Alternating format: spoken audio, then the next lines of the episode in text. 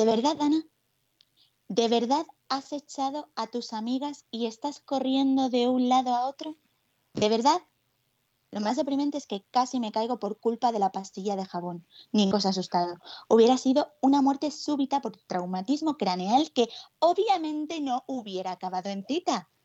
Encima llevaba bragas feas. Debería llevar más cuidado con eso. Es más, debería tirar todas las bragas que no sean bonitas. A ver, ¿qué se supone que se pone una cuando va de cita? ¿Y ahora qué caigo? ¿He dicho cita?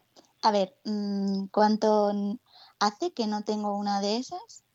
Oye, qué lamentable es esto. Creo que la última vez tenía 15 años, casi la mitad de mi vida, para que luego digan que el tiempo no pasa rápido. Por eso escogí meticulosamente mi atuendo. Es algo que haría Carrie Bradshaw. ¡Seguro! Quería sentirme explosiva, pero sin dejar todas mis cartas sobre la mesa. Yo no soy así. Eh, un momento. ¿Cuándo he decidido que el panadero me gusta? ¿Lo había decidido? Lo había decidido. Vale, bien, genial. Me he depilado, por Dios, Ana, ¿no te vas a acostar con él en la primera cita? ¿O sí, anticuada? ¡Ah! ¿Por qué se me dan tan mal las citas? ¿Y los hombres? ¿Y todo en general? Me puse un vestido de flores blancas y unas botas blancas de piel por encima de las rodillas. Sí, botas blancas. ¿Qué pasa? Me hice ondas en el pelo, me estaba preparando a conciencia y sin ayuda de ningún profesional, algo que Bárbara no haría. Me pinté los labios de color rojo carmesí, cogí las llaves, me puse la mascarilla, yo todavía era de esas raras que las seguía llevando, y pedí un cabi. Escribí a Jade por el camino, seguía sin tener noticias suyas. ¿Are you okay? No tardó en responderme. Tranquila, estoy bien, solo que no me apetece salir de casa. ¿Me necesitas para algo? No. ¿Y tú a mí? No, gracias. Bloqueé el teléfono y suspiré.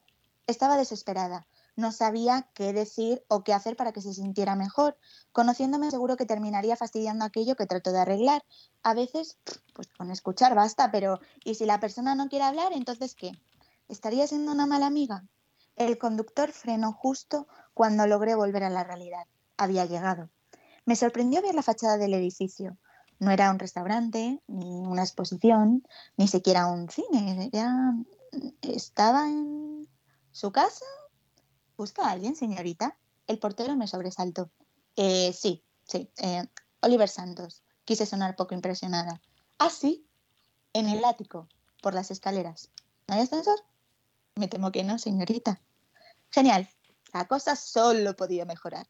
Los tramos y tramos de escaleras no parecía tener fin. Ahora me estaba lamentando por no obligarme a ir a spinning dos veces por semana. Todos mis movimientos eran automáticos. ¿Cuándo acabaría esta tortura? Por fin la puerta se abrió. Oliver sonrió. Estaba guapo. Pero yo solo pude decir, ¿no podías vivir en el primero? Hasta aquí.